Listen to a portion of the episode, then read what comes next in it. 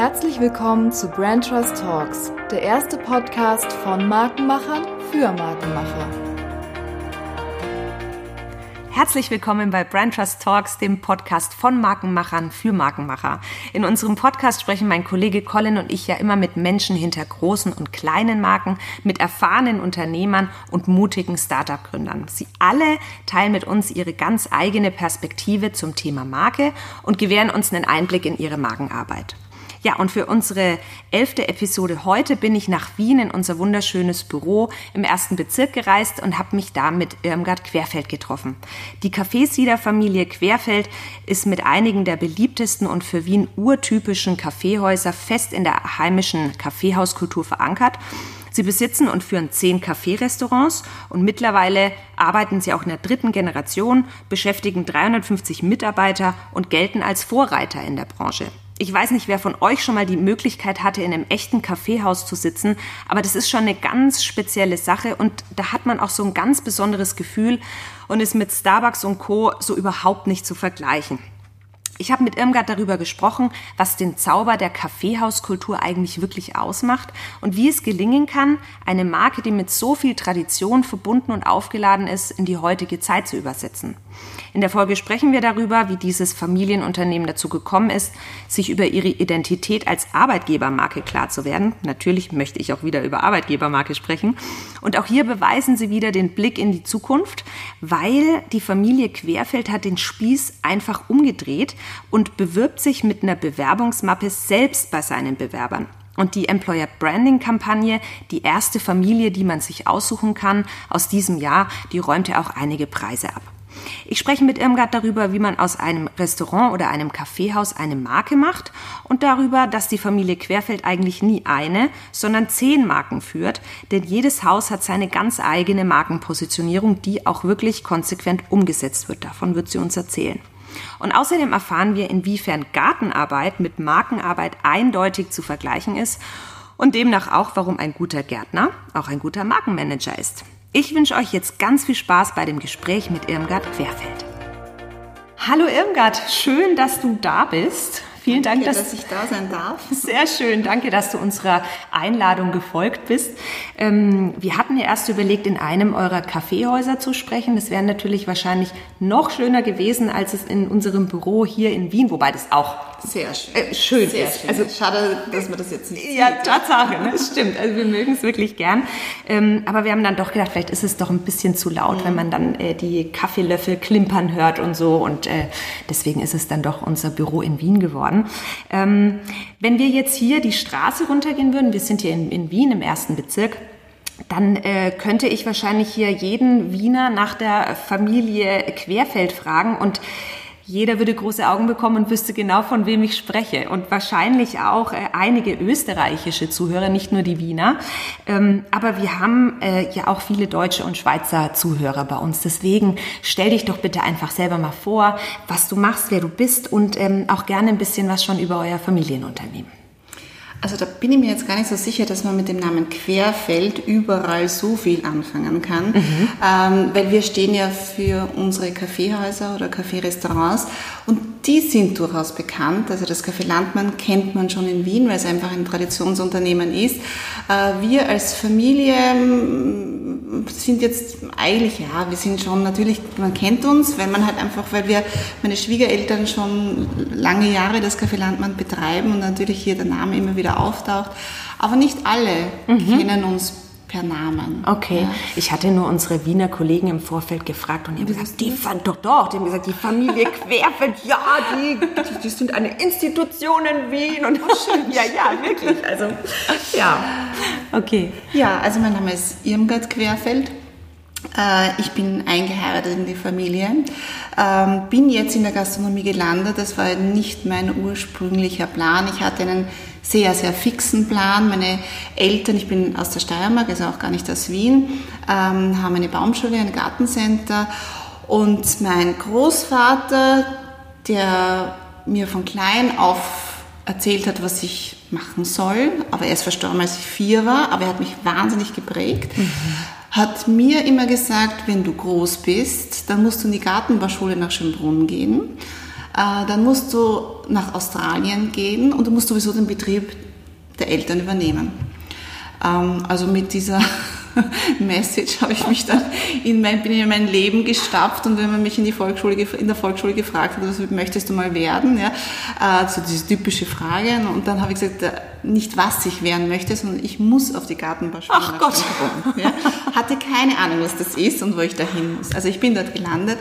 Ähm, äh, mein Spezialgebiet war dann eher Gartengestaltung, habe das wahnsinnig gern gemacht und habe auf dieser Gartenbauschule meinen jetzigen Mann kennengelernt. Ähm, und äh, bin auch nach Australien, also habe das alles brav abgehakt und dann war es aber plötzlich schwierig aus Wien, ich bin mit 14 dann in Wien gewesen, ähm, zurück in die Steiermark zu gehen. Mhm. Also ich, ich habe mich einfach verliebt und ich habe mich auch in diese Stadt verliebt mhm. und ich hatte meinen Mann und ich war so hin und her gerissen, war dann immer so drei Tage Steiermark, drei Tage Wien, ein bisschen zu Hause geholfen und also das war nicht ganz so befriedigend und ja. ich wusste, ich musste dann eine Entscheidung treffen war aber ein bisschen zu feig, weil ich wollte meine Eltern nicht enttäuschen. Ich wollte mhm. meinen ganzen Plan nicht einfach so über den Haufen werfen. Und entschieden hat es dann unser erstes Kind. Also mhm. das war dann einfach so, okay, gut, jetzt kann ich jetzt wohl nicht mehr zurück. Meine Eltern haben es dann auch irgendwann einmal akzeptieren müssen, obwohl sie mich jetzt nie so getrieben haben, wie ich selbst getrieben ja, war. Ja. Äh, und war dann da plötzlich ja, mit dem Kind und zu Hause bleiben wollte ich nicht und habe gesagt, naja gut, dann helfe ich halt jetzt ein bisschen mit und mein Mann hat damals gerade in Schönbrunn ein Lokal neu eröffnet. Mhm der hat eh viel Unterstützung gebraucht, ähm, konnte das auch, ich war da recht, ähm, als, als junge Mutter recht unkompliziert. Also mhm. meine Kinder waren immer, wir haben drei Kinder, mhm. immer mit mit mir. Die waren dann in irgendwelchen ähm, Karton, und Kartonkisten mir im Büro. Ja. Und bin da auch irgendwie reingestapft in dieses Metier. Mhm. Ja. Also es war natürlich am Anfang ein bisschen schwierig, weil jetzt war ich so die Frau vom Chef und hatte aber keine Ahnung. Ja? Also ich konnte keine Anweisungen geben. Also ich habe halt versucht mitzukriegen, um was geht es hier eigentlich, mhm. wo kann ich unterstützen. Äh, habe mich am Anfang auch nicht besonders ähm, verantwortlich gefühlt. Äh, aber mit ist jetzt auch schon 23 Jahre her. Mhm. Ja? Mhm. Also es ändert sich natürlich dann mit der Zeit. Also jetzt ja. fühle ich mich sehr verantwortlich und fühle mich sehr wohl in diesem Beruf. Ja. Ähm, bist auch Geschäftsführerin, ja, ne? Genau, genau, mhm. genau, ja. Also wir sind ein, wirklich ein reiner Familienbetrieb, also mittlerweile schon in dritter Generation. Mhm. Auch meine Schwiegereltern sind absolute Quereinsteiger. Die, mein Schwiegervater war Elektrohändler, ähm, ist dann so in dieses Landmann gestolpert, hatte mit Gastronomie nichts am Hut. Ähm, und hat dann das Landmann, das damals vor mehr als 40 Jahren, wie er es übernommen hat, ähm, das, das kann man sich gar nicht vorstellen. Das war wirklich, das war schwer renovierungsbedürftig, hatte überhaupt keine Gäste mehr, hatte einen Kellner, den berühmten Herr Robert, der dann auch mit bei uns in Pension gegangen ist. Ja.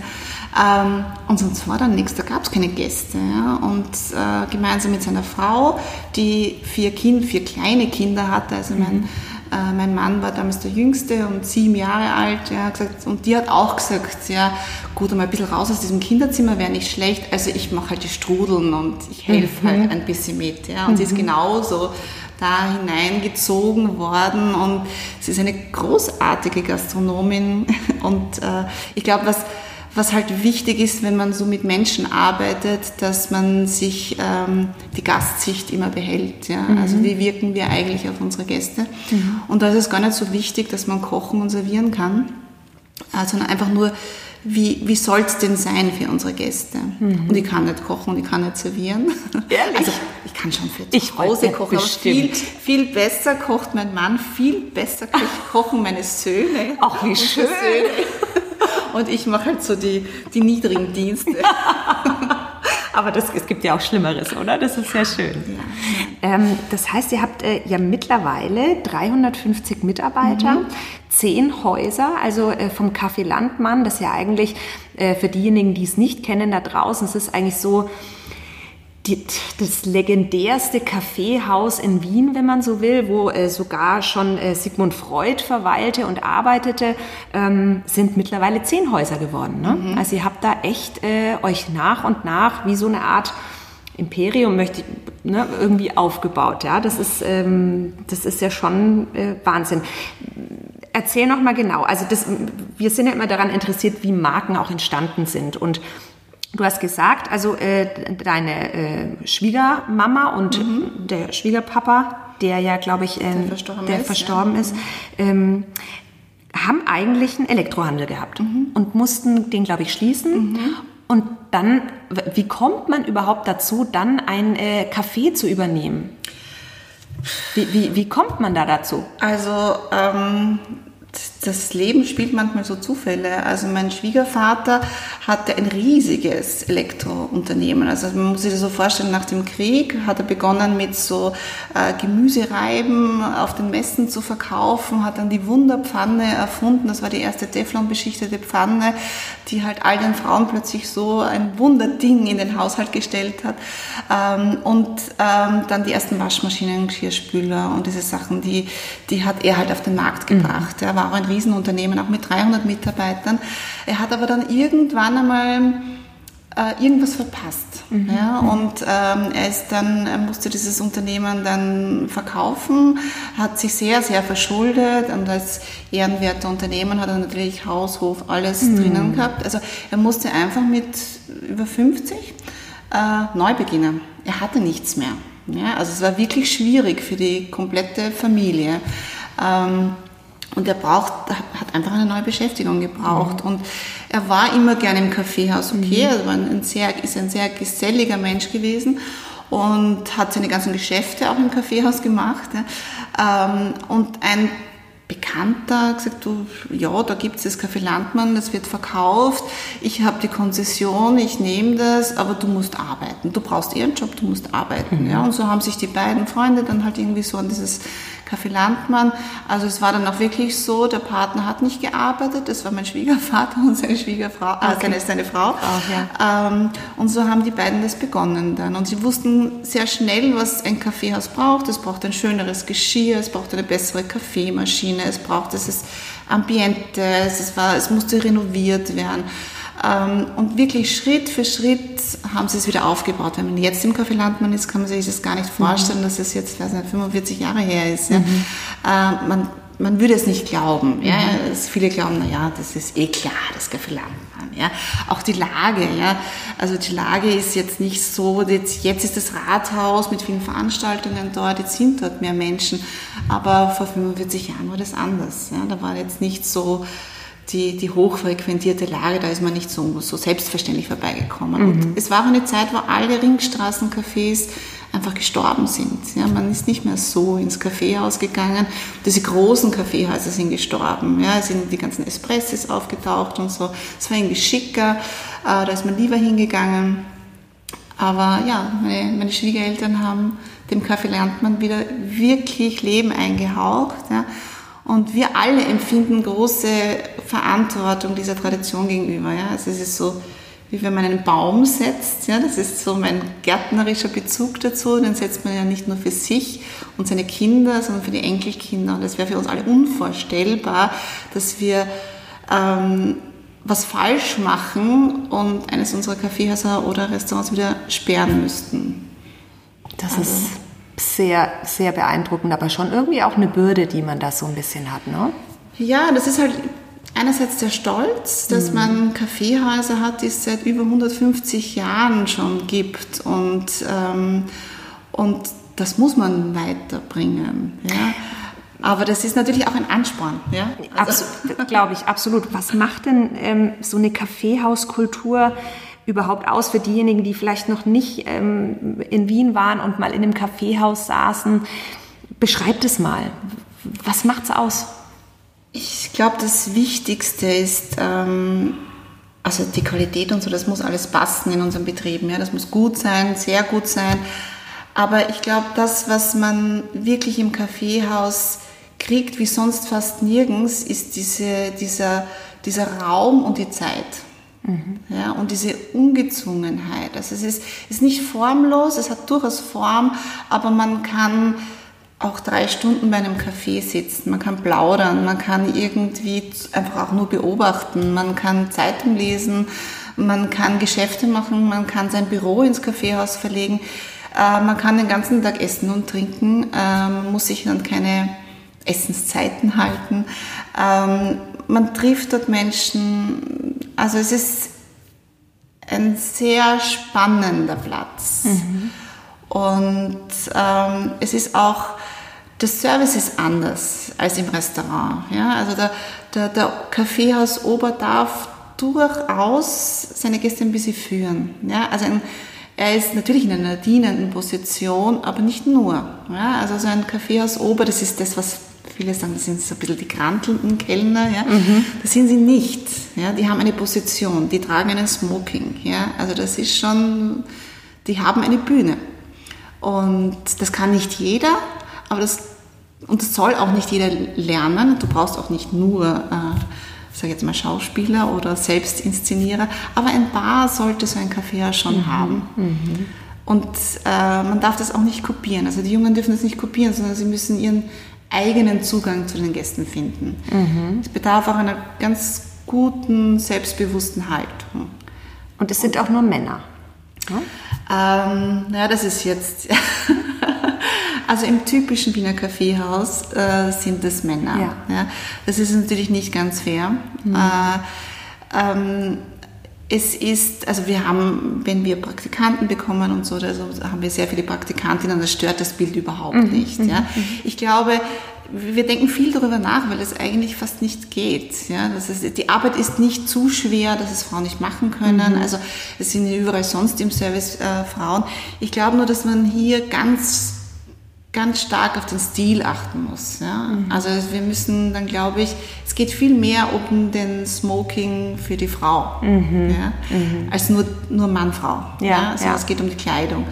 Und ähm, also da sind wir eh, das ist eh gerade ein Projekt von uns, ja, einfach so, wie schaut der Smoking äh, für die Frau aus? Und ich habe das irgendwann einmal so ein bisschen laut gedacht und ein Mitarbeiter von mir hat dann, der das zufällig gehört hat, hat gesagt, ja, den gibt's ja schon. Ja.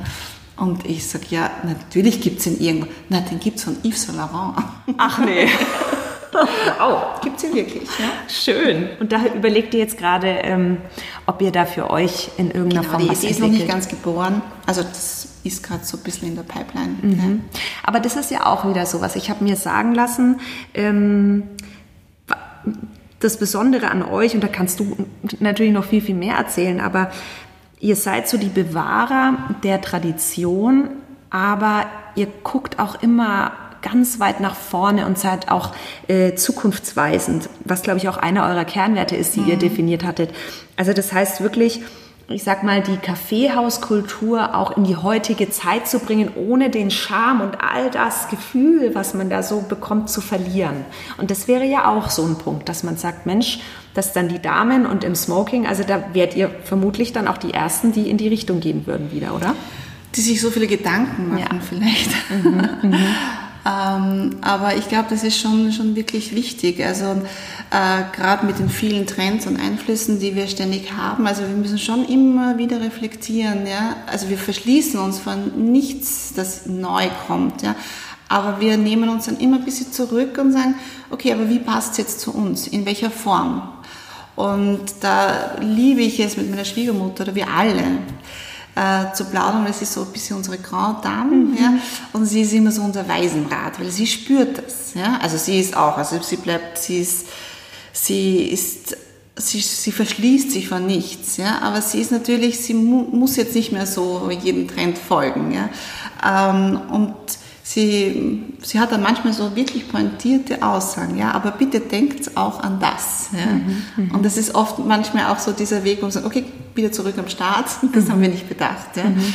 Ähm, aber wir wollen, ja, also wir wollen, um, um diese Kaffeehäuser in die Zukunft zu bringen, dürfen wir nicht nur mit unserer Tradition agieren, ja, weil dann äh, die Tradition war ja ursprünglich auch nicht die Tradition, sondern das Café Landmann war ja das also der damalige Gründer, ja, der wollte ein Graucafé, der wollte das modernste Kaffeehaus auf der Ringstraße haben. Also das war seine Intention. Ja. Damals schon. Damals eigentlich. schon. Mhm. Ja. Mhm. Und das war es auch. Ja. Das war wirklich das, die, das eleganteste Café auf der Ringstraße. Und ähm, deswegen dürfen wir nicht stehen bleiben. Mhm. Ja. Mhm. Hast du mal ein, zwei Beispiele, wo du mal zeigen kannst, wie ihr in die Zukunft denkt? Was habt ihr anders gemacht oder, oder wo wart ihr vielleicht die Ersten, die mal zumindest drüber nachgedacht haben? Hast du da irgendwas? Ähm Ähm, also wenn man jetzt zum Beispiel unsere Arbeitgebermarke nimmt, mhm. ja, das ist jetzt natürlich jetzt, wir sind ja ein, ein, mittelständisches Unternehmen, wir sind ein Familienunternehmen, wir sind ein gastronomisches Unternehmen, ja, aber wir haben 350 Mitarbeiter, ja, und ähm, es ist, es lag auf der Hand, dass wir uns damit auseinandersetzen. Wobei es natürlich jetzt mit vielen anderen Kollegen, ja, da ist immer noch so dieses, ja, es gibt keine Mitarbeiter und niemand will mehr in der Gastronomie arbeiten und es ist alles so schwierig und die Zeiten sind so schlecht und so weiter. Also das ist eher, eher noch in diesem Bereich, ja. Und ich, wir haben dann gesagt, wir wollen nicht jammern. Ja, das bringt ja überhaupt gar nichts. Natürlich werden es immer weniger, aber wie, wie, wie können wir uns positionieren? Das heißt, das ist natürlich ein bisschen zukunftsweisender in unserer Branche. Also mhm vor allem im Kaffeehausbereich. Ja. Mhm. und da haben wir uns halt sehr, wie wir es eigentlich immer mit unseren Marken tun, weil wir haben ja verschiedene Marken, ähm, dass wir uns fragen, ja, warum sollte man denn eigentlich bei uns arbeiten? Ja, und wir als Familie haben uns mal hingesetzt, na, warum? Und dann hat jeder irgendwie was gesagt, aber es war nicht, also es war dann enden wollend. Ja? Also wir sind nicht auf den gemeinsamen Kern gekommen. Nicht so, dass man sagt, ja, wir wollen das aber prägnant. Also wenn man das kommunizieren möchte, dann kann man sagen, ja, wir sind ein bisschen nett und ein bisschen mhm. das und ein bisschen mhm. das. Ja? Austauschbar. Das ist, das mhm. ist, das ist es nicht, sondern was mhm. sind wir wirklich? Und wir konnten es uns selbst nicht beantworten. Und ja, dann liegt es eh auf der Hand, dass man seine bestehenden Mitarbeiter fragt, was, was, was machen wir für euch aus? Ja? Und haben dann eben eine Umfrage mhm. gestartet, ähm, also im, im, persönlichen Austausch, nicht mit uns, sondern mit einer Agentur, äh, die unsere Mitarbeiter befragt haben. Mhm. Also es war keine Online-Umfrage, sondern mhm. es war halt einfach so verschiedene Teams aus den verschiedenen Häusern, vom Lehrling angefangen, von Mitarbeitern, die ganz neu zu uns gekommen sind, Mitarbeiter, die uns schon ganz lange begleiten, wirklich von allen Abteilungen, von Küche, Service, Theke, Organisation, mhm. Marketing, mhm. von, von allem. Mhm. Ja.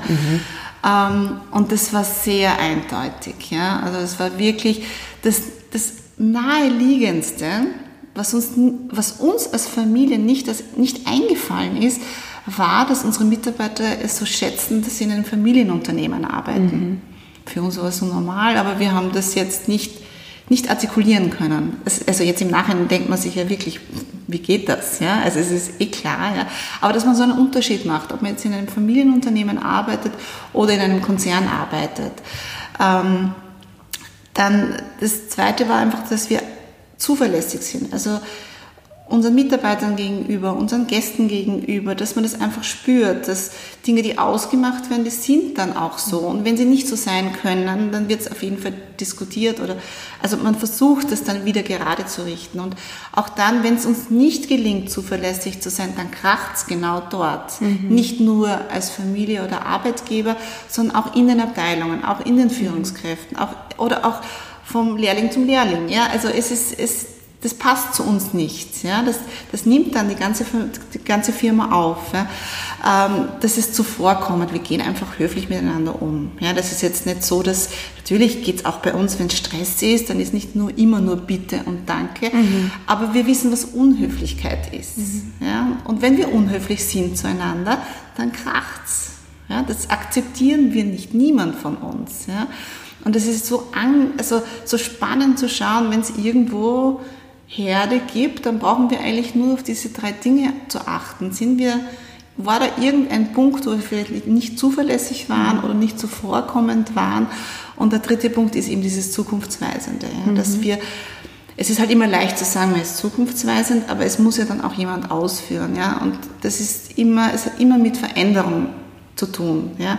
Und wir Menschen verändern halt Dinge nicht so gern. Nee. Es ist immer so ein bisschen so ein Kraft. Wir sind Gewohnheitstiere. Ja, ja, genau. Ja. Und der eine tut sich leichter damit, der andere schwerer, aber es ist nicht immer nur leicht. Ja. Und diese drei Werte haben die Mitarbeiter für uns artikuliert. Ja. Und ich finde sie so schön, weil sie für uns als Familie gelten, weil sie für unser Untereinander gilt, weil es für unsere Gäste genauso und unsere Beziehung zu unseren Gästen genauso, es ist uns einfach total wichtig.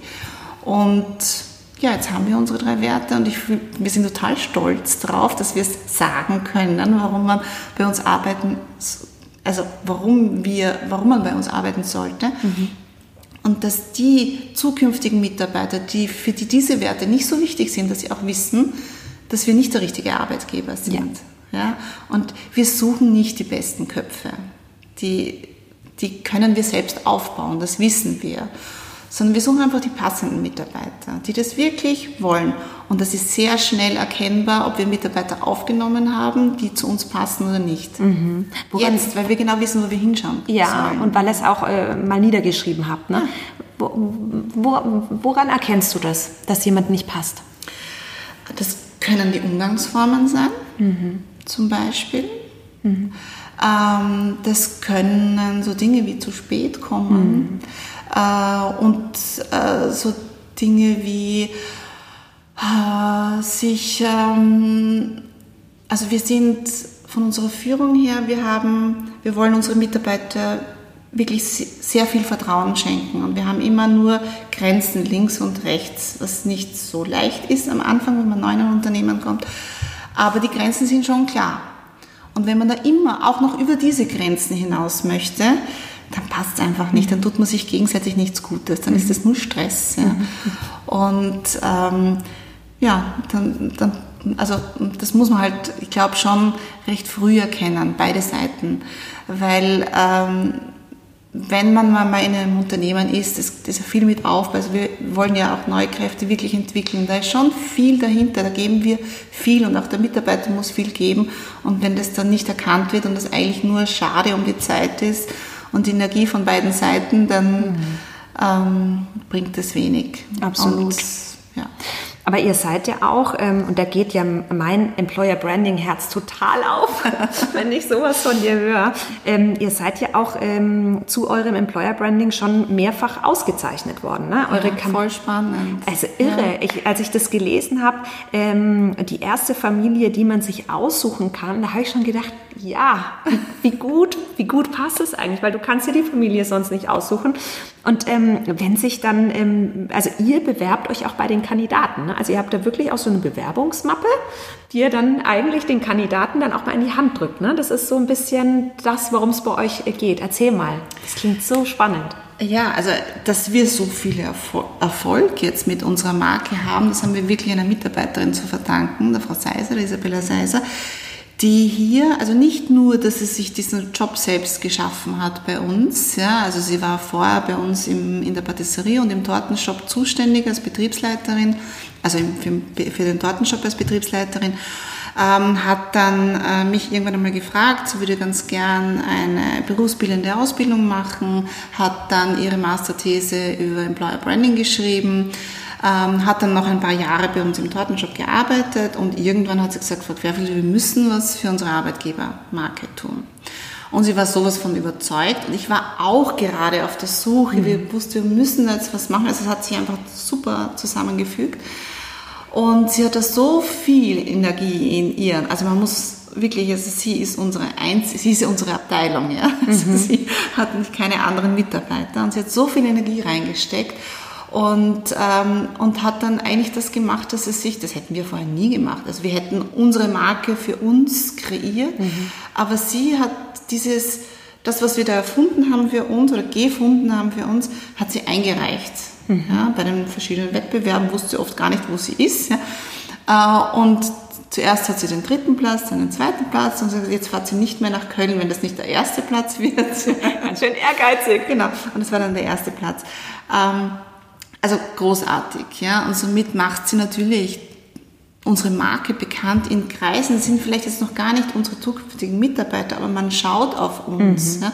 Und äh, da sind wir schon super stolz drauf. Ja? Und warum haben wir so umgedreht? Warum sind wir die erste Familie, die man sich aussuchen kann?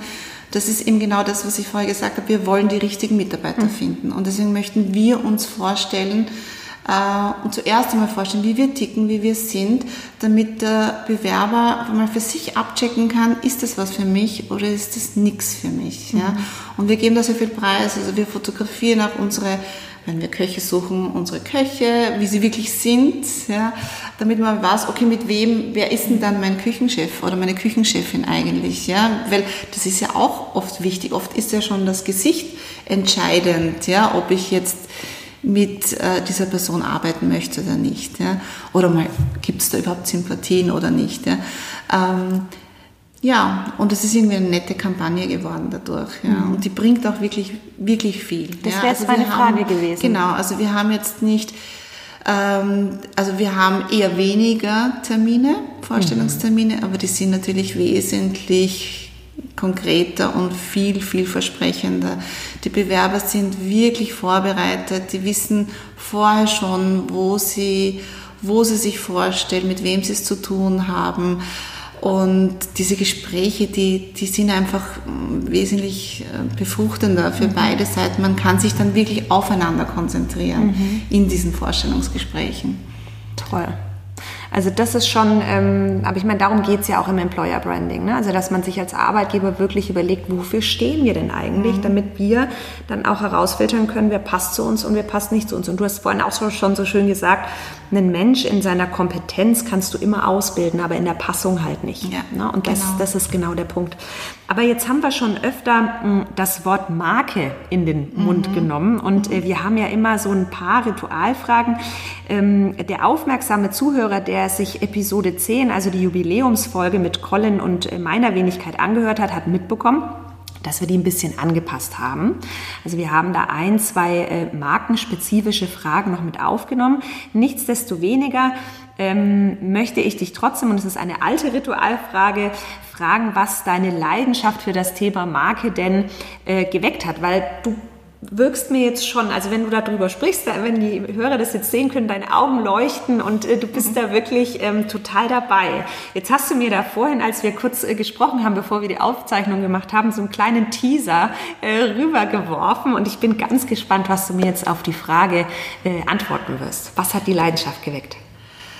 Also das ist wirklich, ähm, für diesen Impuls bin ich total dankbar. Ich habe mich ähm, überhaupt nicht mit Markenthemen auseinandergesetzt davor. Ähm, und ähm, es war eigentlich mein Wunsch, unsere Ober ein bisschen, also ich wollte mit ihnen eine Verkaufsschulung machen ähm, weil ich mir gedacht habe, da ist noch ein bisschen mehr drin. Da kann man sich noch ein bisschen mehr schulen ähm, und wusste aber, es gibt ganz viele Verkaufsschulungen in der Gastronomie von irgendjemandem, der aus der Gastronomie ist und Gastronomen oder, oder Mitarbeiter im Service schult. Ähm, das wollte ich nicht. Das war mir irgendwie zu banal, weil da ist jetzt jede, da kann man dann immer drüber reden, ja, aber bei uns ist es dann ganz anders und dann soll der mal kommen oder die kommen, wenn an einem Weihnachtswochenende und wie soll man das dann eigentlich umsetzen? Ja? Also man dachte, also diese Schiene, das geht wahrscheinlich schief. Ich brauche jemanden, eine Branche, die ich, die ich durch eine Freundin von mir sehr gut kennengelernt habe oder die mir viel davon erzählt hat. Sie ist äh, VW-Händlerin und die VW-Händler werden natürlich pausenlos auf ihre Marke geschult und auf Verkaufsschulungen und so weiter. Äh, und die hat mir auch erzählt von, von einem Herrn Ziegler, mit dem sie diese Schulungen jetzt vorwiegend für ihre Mitarbeiter macht. Und das funktioniert echt super mit ihm. Ja? Also der hat wirklich ein gutes Gefühl für die Mitarbeiter und so. Und ich habe gesagt, du, das, das möchte, ich möchte gerne nochmal den Kontakt zu ihm, weil ich, vielleicht ist es ein Zugang, ja, aus einer ganz anderen Branche, mhm. jemand, der sich wirklich mit Verkaufsschulungen auseinandergesetzt, der wirklich ein Know-how hat, ähm, das unseren Mitarbeitern zugute bringen. Gut, ich habe mich mit dem Herrn Ziegler getroffen und habe ihm mein Anliegen vorgeführt und habe mich groß angeschaut. Ja. Äh, und ich habe mir gedacht, okay, jetzt wieder dann fragen, warum, warum ein VW-Markenprofi äh, da jetzt äh, eine Gastronomieschulung äh, von ihm haben möchte. Aber das, das war überhaupt nicht seine Frage. Wir haben uns damals im Café Museum getroffen. Das war damals relativ neu eröffnet, also ungefähr ein Jahr alt. Und gerade für diesen Standort wollte ich, weil lauter neue Mitarbeiter, man dachte, ja, das ist so, wir haben so einen guten Drive und wenn da jetzt noch ein bisschen mehr Verkaufsschulung dazu kommt, das passt super. Und er schaut mich an und sagt, ja, das können wir gern machen, aber was ist das Kaffeemuseum eigentlich? Mhm. Und ich so, ja, ein traditionelles Wiener Café. Ja, schon, aber, aber was, was, was wollen Sie den Gästen eigentlich wirklich geben? Naja, Kaffee und Mehlspeise und guten Apfelstrudel und wie auch immer. Und er sagt dann, ja, das, da müssen wir dran arbeiten. Ja, das ist ein bisschen wenig, ja, weil es ist einfach zu auswechselbar mhm. und ja, natürlich Tradition und alles, aber das ist, äh, das war ihm alles viel zu wenig und er hat gesagt, wir müssen zuerst einmal wissen, was das Kaffeemuseum eigentlich ist. Sie müssen mir mit einem Wort sagen können, wofür das Kaffeemuseum steht. Ja. Und dann ist es spannend geworden. Also bis heute haben wir noch keine Verkaufsschulung. Weil noch nicht das eine Wort da ist. Das ist zehn Jahre her. Nein, das eine Wort haben wir sehr schnell gefunden. Aber es hat so viel beflügelt mhm. dadurch. Wir brauchen diese Verkaufsschulung mhm. nicht mehr. Ja. Äh, und wir haben dann in sehr lustigen Workshops mit ihm dann eigentlich, also wirklich so mit Backpapier am Boden, Kreativworkshops, ja, Kreativworkshop, mhm. ja, mit ihm gemeinsam einmal rausgefunden, was das Kaffeemuseum ist. Also es war ja relativ neu eröffnet. Ähm, damals beim Planen, wie dieses, also wir haben es nochmal um, also hat eine lange Tradition, auch das Café Museum gibt es seit 1898, hat berühmte Architekten gehabt und unser Vorgänger hat, der erste Architekt war Adolf Loos, hat das Lokal dann wieder so im Loos-Style zurückgebaut. Ähm, mhm. äh, dazwischen war Josef Zotti, hat es ganz anders ausgesehen und dieser Umbau ist völlig missglückt und ähm, die, das Kaffeemuseum, das immer ein gut besuchtes Kaffeehaus war, hat völlig gefloppt. Ja? Und dieser, äh, dieser damalige Pächter hat dann aufgegeben und wir haben uns in dieses Kaffeemuseum verliebt und haben es übernommen und haben aber gesagt, aber mit, diesen, mit dieser Einrichtung können wir nicht arbeiten mhm.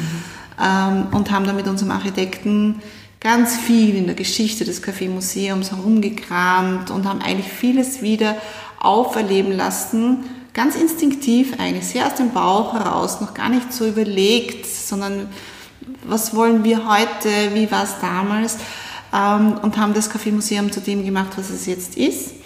Und, ähm, und in diesem Workshop haben wir uns dann wieder mit genau diesen Dingen befasst. Ja, woher kommt es eigentlich? Ja? Äh, und so Fragen, ja, ist es männlich, ist es weiblich, mhm. ja, also die dann jeder be beantworten kann, wo man auch viel diskutieren kann, warum männlich, warum weiblich, aber es war eindeutig weiblich, ja. Ähm, dann auch welche Farbe ist vorherrschend, ja, also was, welche Farbe steht für das Kaffeemuseum. Es war rot, wir haben rote Logen, rote Sitzbezüge, es war eindeutig rot, ja.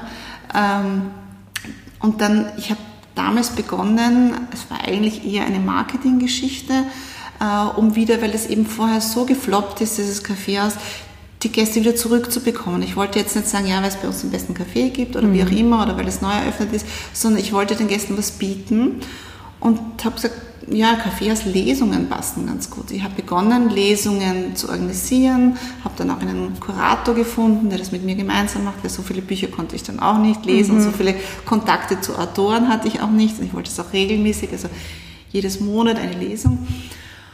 Und im Zuge dieses Markenprozesses äh, sind wir dann draufgekommen, warum ich das gemacht habe. Ja? Weil wir haben erkannt, das Kaffeemuseum inspiriert. Und das, das war's dann. Ja. Sie haben dann gewusst, warum wir all diese Dinge aus dem Bauch heraus eigentlich schon machen. Und jetzt ist es unser Aufhänger. Jetzt wissen wir immer, mhm. was wir tun sollen. Mhm. Ja? Mhm. Also wir vertun uns nicht in der Farbe, weil alles ist rot und silber. Da kommt kein Gold rein. Ja? Ja. Also wir haben sogar die Ursprungseinfassung von unseren Tellern war Gold, weil es im Landmann auch Gold ist. Wir haben dann irgendwie nach drei Jahren haben wir beschlossen, es muss jetzt alles weg, weil es ist Silber. Wahnsinn. Naja gut, aber dann halt auch konsequent. Ne? Dann konsequent. Absolut. Ja, ja. Es geht bis hin zu den Namensschildern von den Servicemitarbeitern. Die sind in allen, im Mozart, im, im Landmann Gold. Mhm und dort müssen es jetzt Silber sein. Ja? Also es ist, sind so ganz Kleinigkeiten. Ja? Nur das macht so viel Spaß, mhm. ja? wenn man das einmal für sich gefunden hat. Und das versteht jeder Mitarbeiter. Ja? Mhm. Das ist wirklich, und wir merken auch, dass wir Mitarbeiter anziehen, die mit Literatur oder mit Museen oder, oder einfach viel mehr anfangen können, dass wir solche Gäste anziehen. Ja. Ja, also also das finde ich jetzt schon sehr spannend, weil äh, so dieses, die Frage nach dem einen Wort, was macht die Marke mit einem Wort aus, ist, glaube ich, so die Königsfrage, die man sich überhaupt stellen kann. Und das alles auch wirklich in, auf, auf einen Punkt zu bringen. Jetzt ist es ja so, äh, eigentlich habt ihr, da haben wir ja vorhin auch drüber gesprochen, zehn Marken, mhm. weil ihr zehn Häuser habt.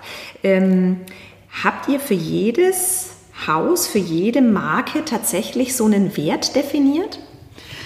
Ähm, ja, nach dieser Erfahrung mit dem Kaffeemuseum haben wir uns an alle Häuser herangemacht mhm. und jedes neue Haus, das dazu kommt, wird, bevor wir nicht wissen, wofür wir stehen, ähm, können wir nicht anfangen. Mhm, mhm. ja? Also das ist wirklich ein Findungsprozess und es ist gar nicht leicht. Immer, es ist sehr lustvoll, aber es ist nicht leicht, ja? weil solange es nicht ganz fix ist, zweifelt man immer noch. Und ja. das kann durchaus lang dauern. Ja? ja? Also jetzt unser jüngstes Haus, das wir eröffnet haben an der Alten Donau, das Bootshaus.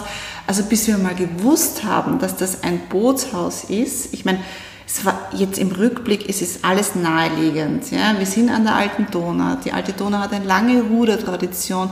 Zwei unserer Söhne sind Leistungssportler im Rudern. Aber das Lokal hat vorher, bevor wir es übernommen haben, Neu-Brasilien geheißen. Und wir haben einfach nur gespürt, dass wir mit Neubrasilien nichts anfangen können. Wenn man dort vor Ort ist, weiß man, warum das so heißt, weil die Kleingartensiedlung Neubrasilien heißt und mhm. dass das Schutzhaus ist ähm, und deswegen Neubrasilien geheißen okay. hat. Mhm. Aber wenn man dort nicht wohnt, wenn man nicht von dort ist, glaubt man, das ist halt so, hat was irgendwas mit brasilianischer mhm. Küche zu tun. Mhm. Und damit haben wir uns überhaupt nicht wohlgefühlt, weil das hat nichts mit uns zu tun. Mhm. Ja, wir haben keinen Bezug dazu. Aber wir haben Bezug zu Rudern. Mhm. Und dann war es plötzlich, so wie das für uns festgestanden ist, dass es ein Ruderbootshaus ist, dass dann Ruderboote im Haus hängen, dass das Rudern ist ein sehr britischer mhm. Sport, ein Universitätssport. Wie schaut das dann aus? Ja? Also mhm. wir haben die komplette Einrichtung alles neu gemacht. Ja? Ähm, dann ist es so spannend und so lustvoll. Und ähm, wir haben schon einmal, also wie wir gewachsen sind, und wachsen tun wir nicht sehr, ähm, also wir haben keinen Masterplan mhm. und wollen wachsen, sondern es ist immer, immer anders. Wir verlieben uns. Ja. Wir brauchen das alles nicht. Das ist so viel Arbeit. Ja. Ja. Und wir wehren uns. Ja. Aber wenn wir uns verlieben, dann können wir nicht anders. Mhm. Und es ist wirklich mit allen Lokalen so gewesen. Also so wie meine Schwiegereltern sich damals schon, ja. die müssen sich verliebt haben, weil es sonst geht, sonst, sonst nicht. einfach nicht. Ja. Aber, aber sind es dann auch wirklich immer Häuser, die, die schon bestanden haben und die einfach aus irgendwelchen Gründen nicht mehr erfolgreich waren? Ihr würdet jetzt nicht neu, ein neues Haus starten wollen, das extra für euch gebaut wird? Ich glaube nicht. Also mhm. bis jetzt war es immer so. Mhm. Ja, es war immer, die hatten immer dasselbe Schicksal. Sie waren irgendwann einmal wirklich gut gehende Lokale und dann ist was passiert. Mhm. Und dann haben wir sie gerettet. Ja, und, und mir scheint es auch schon so so ein Erfolgsmuster von euch, dass ihr auch wirklich immer guckt, was ist da für eine Historie dahinter? Mhm. Um, um diesen Kern auch ein Stück weit so rauszuputzen und zu gucken. Das ist ja das wahre Potenzial. Ja, also ja. wir sind von all diesen Häusern nicht die Gründer. Ja. Aber wir, die Gründer sind irgendwo verloren gegangen. Äh, aber wir suchen halt, was, was, was, was ist der Kern mhm. der Geschichte? Und das Café Museum wir haben lange nicht gewusst, warum das Café Museum heißt. Das Café Museum, der ursprüngliche Besitzer, hatte ein Café zwischen den Museen, zwischen den Museen, Kunsthistorisches, Naturhistorisches Museum. Und dazwischen war dieses mhm. Café-Museum. Mhm. Und er hat nur einen neuen Standort gefunden und hat den Namen mitgenommen. Mhm. Und, aber es war, er hat, er war sicher sehr, sehr, sehr künstlerisch affin. Er hat sich ja damals einen, einen Architekten wie Adolf Loos genommen, der zwar damals sehr jung war, aber ein sehr extremer Architekt war. Also das, den nimmt man sich nicht einfach nur so, wenn man nicht einen Bezug hat dazu. Ja? Mhm. Also wenn man wirklich was ganz Spezielles mit seinem Kaffeehaus ausdrücken möchte. Ja? Und Adolf Loos hat halt wirklich so typisch äh, Kaffeehaus für, hier wird hier wird gearbeitet, ja, mhm. hier wird das Leben, die Welt jeden Tag neu erfunden, ja. Also diesen Spirit hat dieses Café aus heute noch, ja. Also mhm. ich bilde mir das glaube ich nicht nur ein. so schön. Aber jetzt, äh, wenn man sich mal eure Häuser anschaut, zehn an der Zahl, dann bin ich die mal so durchgegangen. Also Café Landmann, Café Mozart, Crossfields ist glaube ich so ein Australian Pub-Ding. Genau. Ne? Mhm. Ähm, Nirgendwo kommt euer Familienname vor, der ja eigentlich sich schon längst einen Namen gemacht hat und eigentlich auch schon zu einer eigenen Marke geworden ist. Habt ihr da jemals darüber nachgedacht, dass ihr euren, euren Familiennamen Querfeld nutzt für ein neues Projekt? Ähm, wir haben es gemacht. Okay. Und zwar nur für unsere Arbeitgebermarke. Mhm. Ja, also Macht die Familie Querfeld. Und hier hat es das erste Mal Sinn gemacht, weil viele unserer Häuser hatten ja schon einen Namen. Es wäre irrsinnig gewesen, das Café Landmann umzubenennen oder das Café Mozart umzubenennen oder das Café Landmann, äh, Café Museum. Äh, andere wieder, die hatten nicht so was Bestimmtes, ja, wie das Bootshaus, das jetzt das Bootshaus ist. Da haben wir uns dann aber erlaubt, Landmann das Bootshaus Mhm. dazuzufügen, ja, weil einfach so diesen Connex. Der Bezug dazu einfach, ja. ne? Und es ist irgendwie eher so für uns intern wichtig, weil wir immer sagen, dort wo Landmann draufsteht, muss Landmann drinnen sein. Auch wenn es in einer ganz anderen Form daherkommt. Aber es ist so dieses, dieses, dieser Qualitätsbezug. So ein Siegel auch irgendwie Ja, genau, gefühlt so, genau. ne? An das wir uns halten müssen, damit unsere Gäste sagen, ja, das ist Mhm. nicht das Kaff- Café Landmann, weil das ist natürlich was Raum ganz anders. Ja? Ja. Aber es ist so wie im Landmann. Mhm. Ja? Also, Wir haben ja immer auch das Ritual und deswegen äh, streue ich das jetzt ein, weil es so gut passt, dass ähm, wir eine Frage von einem Vorgast äh, als Überraschungspaket äh, für den jetzigen Gast haben. Und ähm, beim letzten Mal haben ja nun Colin und ich miteinander gesprochen in der Jubiläumsfolge. Deswegen war Colin derjenige, der die äh, Frage geschenkt hat. Und ähm, hört doch mal kurz rein, was Colin ähm, für eine Frage gestellt hat. Und zwar, was war dein größter Misserfolg bisher und was hast du daraus gelernt? Ähm, also auch das ist spannend. Ähm, also der größte Misserfolg ist es ist nicht schief gegangen. Wir haben noch rechtzeitig die Kurve gekratzt, aber wir haben wahnsinnig viel daraus gelernt. Also wenn ein Unternehmen so wächst und so, also wirklich, es kommt einfach immer irgendwas Neues dazu, ähm, dann müssen natürlich auch die Strukturen angepasst werden. Und irgendwann sind wir dann, also spätestens mit dem Café Museum, also da waren es dann so fünf Lokale, sind wir dann draufgekommen, also wir, wir finden, wir, wir sind so, so unterschiedlich, jeder Betrieb ist so unterschiedlich, wir brauchen ein bisschen mehr Gemeinsamkeiten. Ja? Also jeder hat seinen eigenen Einkauf, jeder hat sein, seine eigenen Marketingwünsche. Ähm, das ist so aufwendig, das ist so aufwendig. Ja? Also wir brauchen einen gemeinsamen Einkauf. Damit könnten wir mal starten. Das ist ganz bestimmt viel, viel wirtschaftlicher. Gut, wir haben die ersten Versuche gestartet, ja, uns überlegt, ja, nein, einen Zentraleinkäufer nehmen wir uns jetzt nochmal noch nicht, aber wo könnten denn das sein? Also was könnten wir denn zentral machen? Viel ist uns nicht eingefallen, also man könnte ja mal den Zucker zentral einkaufen oder diese Dinge. Und dann hat es aber schon angefangen, das Landmann, wir haben Würfelzucker, der verpackt ist, das Landmann wollte dieses Logo drauf, das Mozart wollte natürlich dieses Logo, das Museum dieses Logo, was ja auch logisch ist, ja, weil das ist nun einmal, das hast du immer am Tisch, das hast du neben deiner Tasse Kaffee, ja. Also das ist schon schön. Ich möchte dann irgendwie nicht ein Landmann-Logo im Museum, weil warum? Ja? Also ging schon nicht. Ja? Und so ging es eigentlich mit jeder Kleinigkeit. Also wir sind da nicht drüber hinausgekommen. Und es gab einfach auch in der Familie verschiedene Stimmen. Bernd, mein Mann, der Bernd, gesagt, ja, das machen wir jetzt, das machen wir jetzt. Und ich sage, ja, aber wie? Ich, ich, ich weiß nicht wie. Ich weiß nicht einmal, wenn wir nicht einmal Zucker gemeinsam einkaufen können. Ja? Also was ist dann unser gemeinsamer Einkauf? Und ich möchte nicht, dass wenn irgendein Lokal einen Bleistift braucht, ja, dass man irgendjemand fragen muss dort einen Bleistift. Also wo fängt es an und wo hört es auf? Ja? Und ähm, das war sehr nervenaufreibend. Also das war zwar, vor allem zwischen meinem Mann und mir sehr nervenaufreibend, ja, weil jeder wollte was. Wir wollten eigentlich eh das Gemeinsame, das Gleiche, aber wir hatten unterschiedliche Zugänge. Und ich war dann so, ich habe dann auch begonnen, mich, also wenn sich meine Mitarbeiter weiterbilden müssen, dann muss ich mich natürlich auch weiterbilden. Habe also auch mit so einem berufsbegleiteten Studium begonnen und hatte einen Vortrag, da ging es auch um, um, um Unternehmensführung oder so irgendwas. Ja und hatte das Glück, als Dozenten den Herrn Giebisch zu haben. Und der Herr Giebisch ist von den Leitelwerken und das ist auch ein Betrieb vom Zementwerk und Ziegelsteine und ganz was anderes, Dachrinnen, schon viel übers, übers Bauen, aber dann auch wieder eine, eine, eine Dienstleistungsmarke dazwischen. Ja.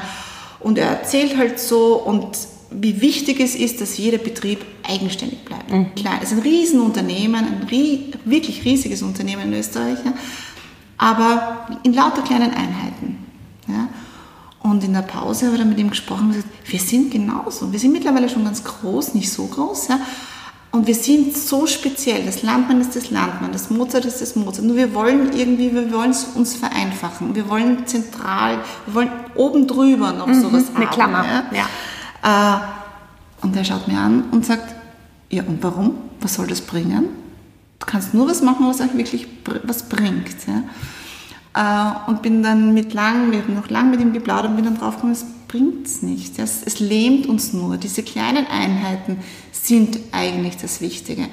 Und es war dann auch gleichzeitig mit unserer ähm, Verkaufsschulung, die nie was geworden mhm. ist, wo wir im Museum schon begonnen haben, eine wirkliche Marke zu kreieren. Und ich wusste, ich muss dann das wirklich für jeden Betrieb zu machen, zu machen, weil wir sind nicht jeden Tag in den Unternehmen. Unsere Mitarbeiter vor Ort müssen mhm. wissen, wer sie sind. Unsere Betriebsleiter und Betriebsleiterinnen vor Ort müssen wissen, was zum Kaffeemuseum passt, ja. was sie einkaufen, wie sie es einkaufen. Ja.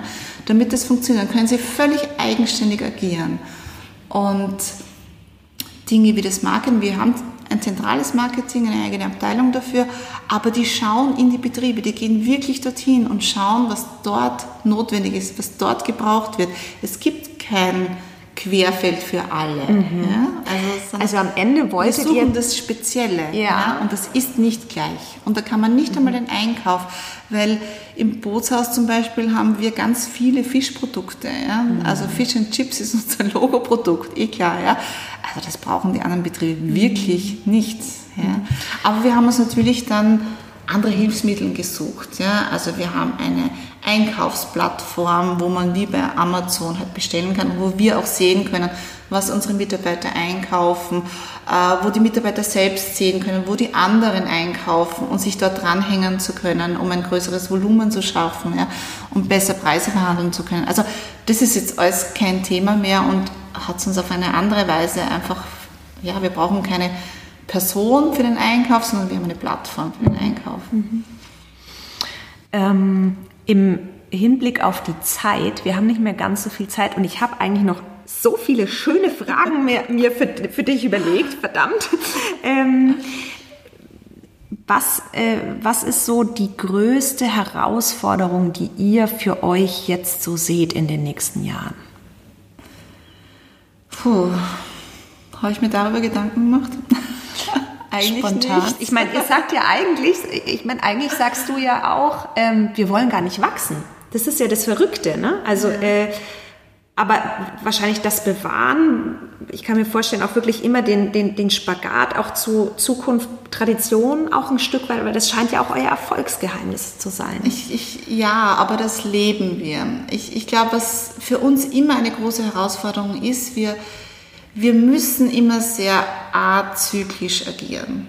Ja, also ich, ähm, ich bin ein Bauchmensch, ja, ich spüre das. Also wenn einer unserer Betriebe oder eine Abteilung oder was auch immer besonders gut läuft, besonders pff, erfolgreich ist, ja, dann weiß ich, dass ich jetzt was tun muss, um das mitnehmen zu können. Weil, da kommt also wieder die Gärtnerin in mir durch, ja, nichts wächst einfach nur endlos. Ja? Mhm. Also es kommt dann der Winter und das Laub fällt ab oder was auch immer. Ja? Und das ist wirklich, das, ich, das ist einfach die Erfahrung. In der Phase, wo alles super läuft, ja, kannst du völlig entspannt in die Zukunft blicken und schauen, okay, wo könnten denn jetzt die nächsten Herausforderungen sein? Ja? Wo müssen wir hin? Und dann kann man noch so ein bisschen Try and Arrow, da kann man sich ein bisschen was erlauben. Ja? Wenn es dann bergab geht, wenn die Zahlen schlecht wären, ja, wenn alle nervös wären, wenn wir darüber nachdenken müssen, ob wir uns so viele Mitarbeiter überhaupt leisten können, ja, äh, ob wir jetzt noch renovieren können, ob wir das noch anschaffen können. Ja, das ist ein ganz unguter Zustand. Ja.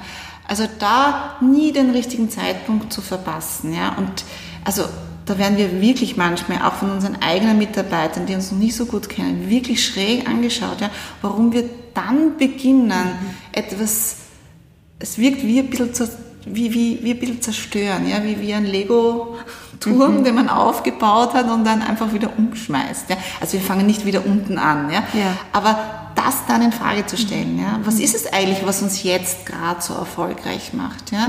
Also ich kann mich nicht drauf ausruhen, nur weil Wien so boomt und weil so viele Gäste nach Wien kommen. Ja? Also wenn Thomas Cook pleite geht, dann kann es ganz schnell wieder aus sein. Ja? Also das ist nicht der Erfolg. Ja? Der, das ist, äh, da sind wir viel zu abhängig von der Umwelt. Ja? Sondern was ist es eigentlich, was es uns ausmacht, was uns, wo die nächsten Ankerpunkte sind, wo wir hin müssen. Und es, es muss auch bergab gehen, ja, aber es darf halt nicht ganz so tief gehen. Also wir müssen diese Täler halt auch wirklich abfangen können. Ja. Dann kann ich ruhig schlafen. Und das ist ja auch schon mal viel wert. Ähm, okay, letzte Frage aus dem Ritualfragen-Repertoire, weil wir schaffen leider wirklich nicht mehr. Ähm, mich würde interessieren, was dich antreibt. Ähm, also eigentlich eh das, was ich vorher gesagt habe, so dieses jetzt, äh, jetzt läuft alles so gut, jetzt muss ich wieder nachhaken, also dieses, dieses, dieses Gefühl. Aber an sich fühle ich mich immer sehr von mir selbst oder von den, also ich brauche ich brauche viel Input von außen. Ich höre wahnsinnig gern Menschen zu. Ich, ich versuche sehr branchenfremd mir Informationen zu holen. Und das gibt mir dann Antrieb, etwas zu verändern, etwas zu tun. Also ich mag das einfach. Ich mag Veränderung. Ja? Und ich mag, und da bin ich wahnsinnig ausdauernd. Ja? Also da, das ist in meinem Kopf und das, auch wenn ich nicht jeden Tag dran denke oder jeden Tag dran arbeite, aber es ist in mir. Und ich, ich, ich glaube einfach an die Impulse, die irgendjemand dann setzt, so wie der Herr Ziegler, der dann mit mir bis heute noch keine Verkaufsschule gemacht hat, weil wir an unserer Marke gearbeitet Ja. haben. Ja. Das ja dann eh das Verkaufen viel leichter macht, ja. Ja. wenn man weiß, wofür man steht. Ja. Okay, aber dann bietet sich jetzt schon noch die Frage an, wie du dich mit einem Wort beschreiben müsstest, weil das ist ja schon sehr nah an deinem Antrieb und dem, was du jetzt erzählt hast, wovon du überzeugt bist. Also so wie ihr das für, für, für eure Marken auch macht, zu überlegen in einem Wort, wofür stehen wir? Was ist so das Wort, ähm, das für Irmgard steht? Ähm, also meine zweite große Leidenschaft, ja, abseits dem, der Gastronomie und den Kindern natürlich, ja, und jetzt habe ich, auch- habe ich auch einen Hund, äh, also das vierte Kind quasi, ähm, ist der Sport. Also ich, ich brauche das, um meinen Kopf freizukriegen. Und je länger ich laufe oder je länger ich Rad fahre, also da geht es wirklich um Zeit, nicht um Geschwindigkeit. Ich, ich mag das so richtig ausdauernd zu sein und mich auszupowern. Und es ist so irgendwie so ein bisschen eine Mischung aus dieser Leidenschaft, die ich dann dafür spüre. Also ich würde mich schon durchaus als leidenschaftlich bezeichnen, aber ich glaube, das, das, was ich an mir selbst am liebsten mag, ist meine Ausdauer. Weil die bringt so viel. Ja? Also da kommt man halt einfach auf viel mehr. Ich bin nicht ungeduldig. Ja? Ich, mich, ich, ich möchte gar nichts schnell haben. Ja? Oh ja, vielleicht, wenn ich auf Amazon was bestelle. Dann morgen bitte, ne? genau, am besten gleich. Ja. Ja. Also das schon, das ist vielleicht nicht ganz richtig. Aber alles, mit, alles, was ich tue, da warte ich von mir selbst auch nicht, dass das morgen passiert. Ja. Also, obwohl es viele Dinge natürlich schnell gehen müssen, aber richtig Spaß macht es mir, wenn ich mich ausdauernd mit etwas befassen kann. Ich fühle mich erst wirklich dann gut, wenn ich das Gefühl habe, jetzt bin ich so ziemlich mit allen durch und weiß eh, dass es noch immer nicht alles ist, aber, aber ich, ich, ich brauche dieses gute Gefühl und das, das setzt erst irgendwann ein. Und das würde ich sagen, bin ausdauernd, bin ich so ungeduldig. Ja. Na gut, und ich meine, ausdauernd, äh, gerade als Unternehmerin, die du ja auch äh, bist, das ist jetzt auch nicht die schlechteste Eigenschaft Nein, eigentlich. Ne? Also passt- das passt alles pa- passt, passt ganz gut.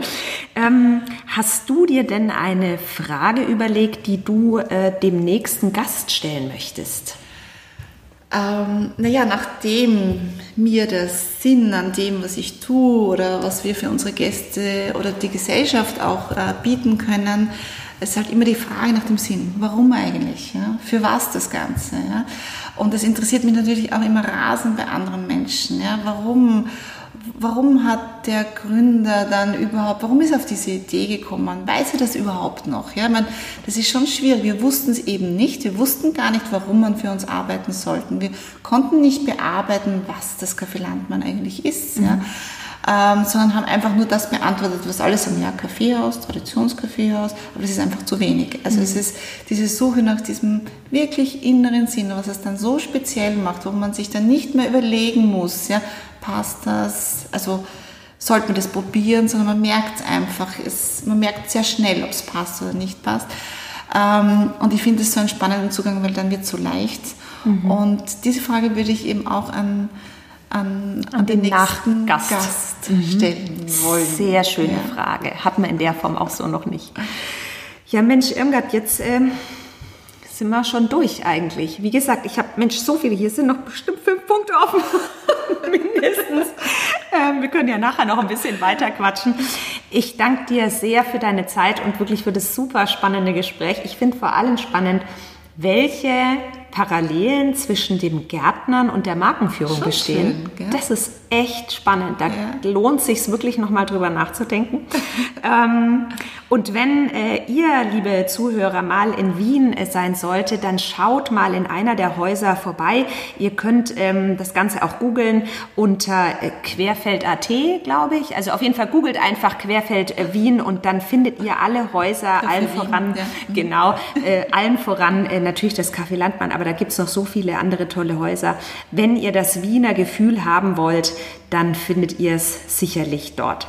In diesem Sinne, vielen lieben Dank. War total schön. Ist schön, mal so viel äh, ähm, über sich selbst nachzudenken, was man eigentlich so tut. Ja? ja, das ist ein bisschen ah, Luxus. Das macht ja, man so voll. ja sonst ja. auch nicht. Ne? War mega spannend und ähm, ihr Lieben, wir hören uns in zwei Wochen wieder. Ich darf nämlich wieder ran. Colin hat äh, eine Pause und ähm, ich verrate euch noch nicht, worum es geht, aber ich darf wieder in Wien einen Menschen befragen. In diesem Sinne wünsche ich euch einen schönen Tag. Bis dann.